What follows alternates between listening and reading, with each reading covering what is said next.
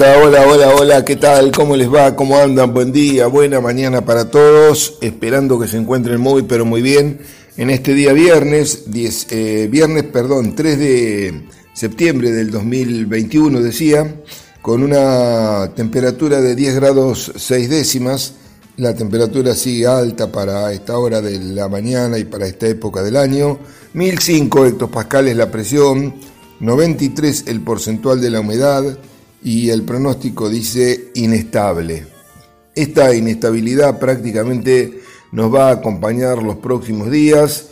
Eh, no, no ha mejorado el tiempo. Es probable inclusive para mañana tener algunas precipitaciones, no de, de, mucha cuantía, no de mucha importancia, pero seguirá inestable el domingo también y el lunes. Recién para el martes, miércoles estaría el tiempo comenzando a mejorar. Eh, así que bueno, no queda otra que esperar esta, esta situación que vaya pasando, que se vaya estabilizando y entrar ya más a una época más eh, agradable. Mucha humedad, el cielo está encapotado, este, así que esa es la condición que tenemos en este momento las probabilidades que tenemos para las próximas horas, inclusive para los próximos días sobre nuestra región. Muy bien, eh, ayer estuvimos reunidos, anoche tuvimos una charla con el Círculo de Ingenieros Agrónomos de 25 de mayo, como les había comentado. Eh, ahí con los colegas abordamos el cultivo de maíz, eh, las, bueno, prácticas, tecnologías, las posibilidades eh, que tenemos. Fue realmente una reunión muy, muy amena. Eh, participaron más de 30 colegas de este encuentro. Este, y bueno, eh, contó con una, una, charla que fui brindando, en, en este caso quienes habla, y con preguntas al final de la misma, las cuales fueron muchas. Este, realmente una, una, una importante cantidad de, de preguntas eh, abordando distintos temas de interés para, para los colegas. Eh, realmente una, una, muy linda charla, este, donde bueno, eh, vimos distintos aspectos del cultivo, desde las, la, la, condición ambiental, las posibilidades que tenemos, la, digamos, la disponibilidad o no de NAPA, en base a eso las decisiones que se pueden tomar respecto a siembras de maíz temprana o tardía, la probabilidad de heladas y cómo puede afectar el cultivo, cuáles son los puntos críticos respecto a temperaturas frías y por qué. Eh, bueno, entramos también lógicamente a ver las, eh, las experiencias conducidas en la campaña pasada, el 9 de julio, con eh, resultados de híbridos en siembra temprana, en siembra tardía, también eh, manejo, los ensayos de, este, de eh, respuesta a nitrógeno, por ejemplo, que hubo en, tanto en, en, trigo como en maíz, acá los asociamos para ver las distintas tasas de mineralización que tenemos en función de cultivos distintos y de épocas de año distintos y también la importancia que tiene eh, contar con un buen suelo y mm, qué podemos hacer para ir reconstruyendo esos buenos suelos que después nos aporten buenas cosas para conseguir altos rendimientos. Em, hablamos este, también del, eh, de, de, otros nutrientes, lógico, porque siempre hablamos algo de fósforo, eh, hablamos de nuevos productos como los microgranulados y sus implicancias, cuándo, pueden funcionar mejor, cuándo no, qué, tener en cuenta al respecto. Em, no, por supuesto no dejamos de lado eh, problemas que pueda haber en, el cultivo y cuáles son las causas, em, algunas que son por supuesto de manejo. Hubo muchas consultas respecto a las densidades a utilizar, Mostramos resultados de los ensayos que venimos conduciendo desde hace mucho tiempo a la fecha, en donde para nuestra zona las densidades más altas del maíz son las más beneficiosas, pero eh, este año que estamos eh, comenzando, que vamos a comenzar con la gruesa, esta campaña en realidad amerita eh, por ahí un manejo distinto. Em, se nos preguntó de algunos aspectos que por ahí no, no los tenemos el 9 de julio o por lo menos no son lotes agrícolas de suelos someros de otras zonas, porque bueno, lógicamente que hay colegas que trabajan también en otras en otros partidos, en partidos donde por ahí los suelos tienen tosca, em, entonces eso es una condición totalmente diferente, tosca a pocos centímetros, ¿no? Entonces deja un suelo que es prácticamente una maceta porque ahí por más que haya napa debajo, eh, no, la raíz no puede pasar y el agua no puede ascender. Eh, o por lo menos no lo hace a la velocidad que lo debería hacer. Entonces eh, son napas confinadas que no aportan prácticamente al sistema y ahí hay que manejarse pura y exclusivamente con el agua de lluvia. Entonces el agua de lluvia mm, hoy por hoy depende del pronóstico y los pronósticos son, sabemos, no son, digamos, no tienen la seguridad de el 100% de lo que va a pasar, y menos aún en, un campo. Eso lo comparaba con, precisamente con las últimas lluvias que ocurrieron en 25 de mayo, dado que, bueno, contaba con la información de localidad por localidad y en 25 de mayo hubo dentro del mismo partido localidades que llovieron 14 milímetros y otras que llovieron 90. Entonces vemos claramente eh, la, diferencia. Si eso nosotros nos hubiésemos ubicado dentro del periodo crítico del cultivo, imagínense la diferencia eh, que podría haber este, eh, habido entre donde llovió 90 a donde llovió 14 en el rendimiento final. Entonces, también la importancia que puede tener para nosotros el Atlántico y que no siempre un año niña como es el que se presume eh, tenemos, eh, bueno, puede ser tan seco. Así que mm, eh, desde ese punto de vista dimos mucha información, la decisión final, como siempre decimos, la toma el productor, el técnico, a partir de información que puede obtener de distintos lugares y en base a eso hay que decidir. Em, a veces tenemos la suerte de tomar decisiones más acertadas y otras veces por ahí no tanto.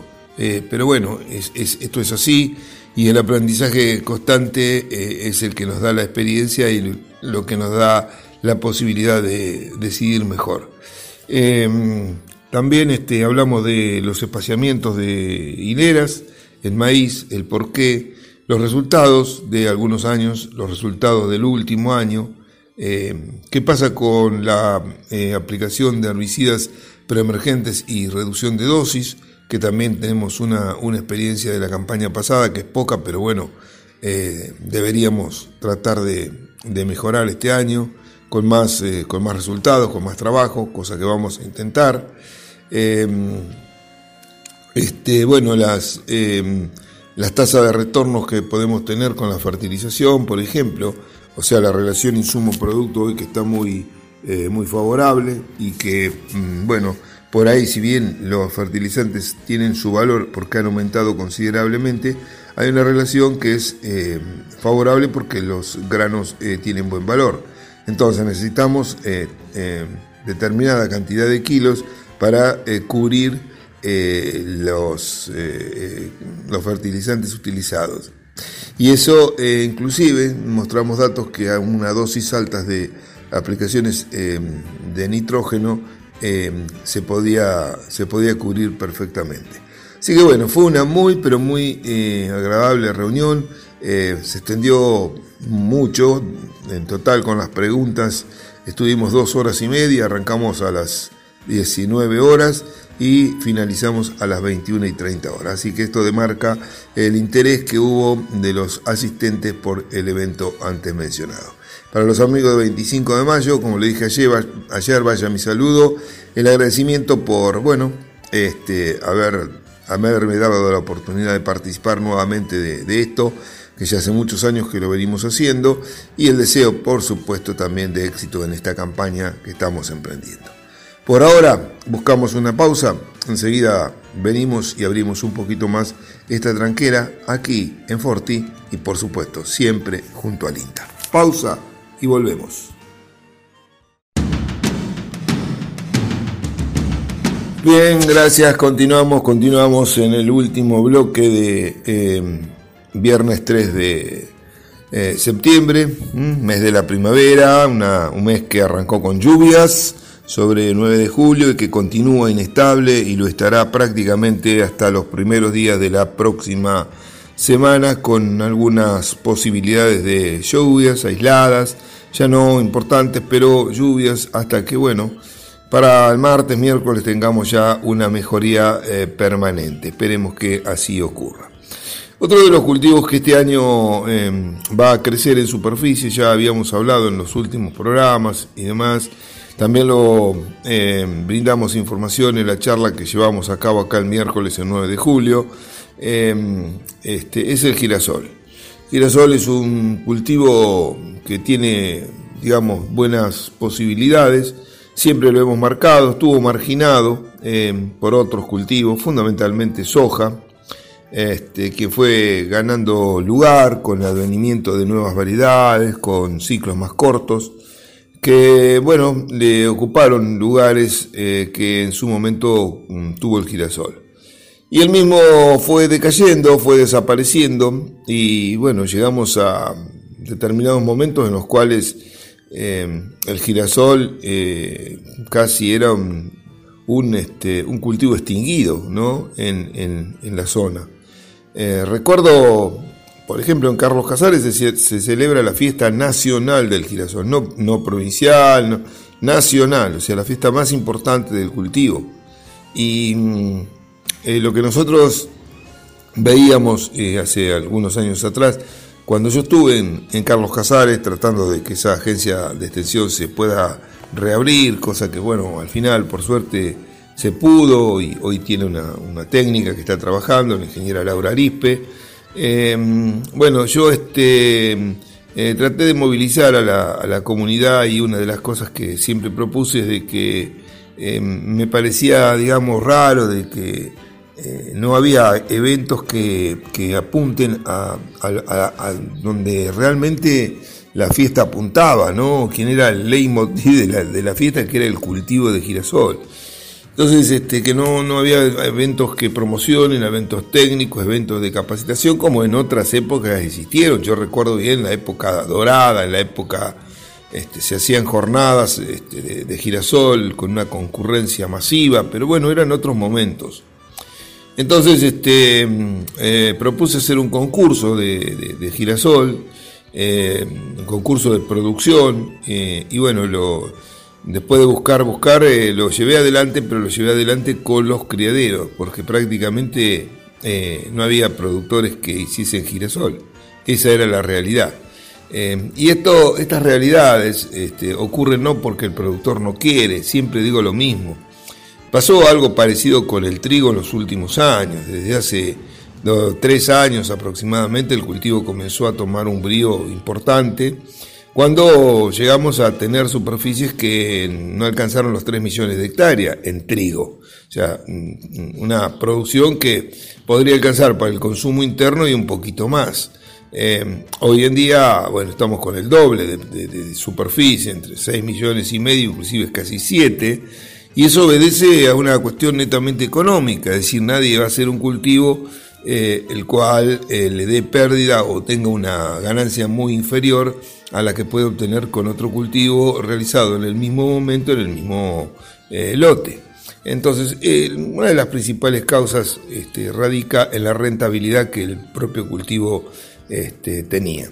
Y esa rentabilidad es, bueno, dependiente no solamente de lo que pase en nuestro país, sino de lo que pase en el mundo entero, porque, bueno, Argentina en lo que hace a exportación, fundamentalmente de aceite, fue uno de los principales eh, exportadores mundiales en, otros años. Eh, yendo a la tecnología de siembra, eh, ahora que está volviendo y donde yo creo que mm, vamos a crecer sustancialmente, hablábamos también ayer de que hay zonas, hoy tenemos dos zonas productivas importantes como es el NEA y el sudeste de la provincia de Buenos Aires, pero bueno, el NEA estaba a falta de agua, eh, allá se siembra más temprano por la, condición climática que tienen, están llegando a, lo que es la parte final de la siembra y quedaba mucho por sembrarse. cosa que puede derivar en que se siembre más tarde o que eh, directamente muchos lotes no se siembren, con lo cual la superficie podría caer y este, quizás eh, otras zonas tengan más posibilidades. Eh, no por eso está aumentando o va a aumentar la superficie en nuestras zonas, creo que va a aumentar porque bueno, hay condiciones que, lo, que lo favorecen. Dijimos que es un cultivo simple para realizar, no es tan complejo. Es un cultivo que aporta otro sistema a la rotación, un, un, cultivo más a la rotación y eso es bienvenido. Hablamos de que se complementa muy bien con los planteos mixtos, que acá tenemos mucho, porque hay más de 300.000 cabezas bovinas el 9 de julio, este, que es un antecesor ideal para hacer una pastura, para hacer un verdeo de invierno, porque lo estamos sembrando en, prácticamente en febrero. Para esto tenemos que planificar la siembra. Eh, de girasol, no irnos muy tarde, pero perfectamente para mitad de febrero podemos estar cosechando el girasol y eh, ahí mismo poder eh, este, ir con un verdeo, con una pastura, con una siembra tradicional, deja un rastrojo muy fácil de descomponer este, y de esa manera, bueno, tenemos un cultivo luego de pasto sembrado bien temprano que nos permite sacar unas cuantas raciones y ser de esa manera muy, muy rentable. Si no es para, mm, para pastura, para verdeo, para este, estos cultivos que alimentarán el ganado bovino, eh, también es un excelente antecesor para ir a un trigo, por ejemplo. Un trigo sembrado temprano que nos permite tener un eh, barbecho eh, bastante importante para acumular humedad, para bueno, ir teniendo el lote en condiciones para una correcta siembra. Eh, la, bueno, tenemos que siempre, como digo, conocer lo que vamos a sembrar, eh, poder hacer un análisis con anticipación, por más que compremos semillas híbridas y, todo lo demás, poder tener un buen poder germinativo, buena energía germinativa es adecuado. El girasol es un cultivo que, mm, digamos, y es parecido a una soja, con la diferencia que en soja sembramos una cantidad de semillas muy grande, eh, en general el productor siembra una semilla, una cantidad de semillas muy grande y tienen más posibilidades de emerger por la fuerza que pueden hacer y la ayuda que una se da a otra. Pero en el caso de girasol estamos sembrando grano por grano y estamos sembrando eh, densidades que son mucho más bajas. Por ahí hablamos de 50, 60 mil semillas por grano, eh, por hectárea, perdón. Entonces eso implica tener una semilla este, pongámosle cuatro semillas por, por, metro, estamos poniendo una semilla cada 25 centímetros, o sea que cada semilla se tiene que valer por sí misma para poder emerger. Y como no es una gramínea, eh, es una dicotiledonia, lo que aparece arriba es la semilla dividida en dos partes, es la que tiene que aparecer. Por lo tanto, el suelo arriba tiene que quedar flojo. La profundidad de siembra tampoco tiene que ser excesiva, lo máximo 5 centímetros. Eh, para que bueno, la germinación pueda ser eh, lo más eficiente posible, lograr eh, el stand de plantas que queremos. Em, tenemos que lograr una, una rápida cobertura del, del, suelo. Es cierto de que el girasol en los primeros estadios es muy lento en su desarrollo, pero después, cuando ya comienza a estirar, el, a elongar el tallo, se hace muy competidor y se hace muy aguerrido para el control de la maleza. Por lo tanto, los primeros estadios son los más importantes en mantener el cultivo limpio porque después el propio cultivo se va a este, encargar de mantener a raya las malezas. Hay buenos herbicidas preemergentes, también se han difundido nuevas tecnologías que vienen de hace mucho pero que en los últimos años han crecido como son los Clearfield que, o los Clearfield Plus que eh, dan la posibilidad de entrar con herbicidas de casi acción total, podría decir, o de un amplio espectro de control, tanto de gramíneas como de hoja ancha, con eh, este tipo de herbicidas que se aplican en post-emergencia del cultivo, cuando tiene 4 a 6 hojas aproximadamente el mismo. Eh, bueno, hay muchas cosas más para hablar, las seguiremos hablando en la próxima semana, pero bueno, algunos aspectos que hacen a este cultivo tan importante que eh, sentó precedentes eh, muy grandes que llevaron a declarar a nuestro vecino partido de Carlos Casares como el lugar donde se celebra la fiesta nacional del girasol. Gracias por ahora, buena jornada para todos, excelente fin de semana y si Dios quiere nos reencontramos el próximo lunes. Chao, chao.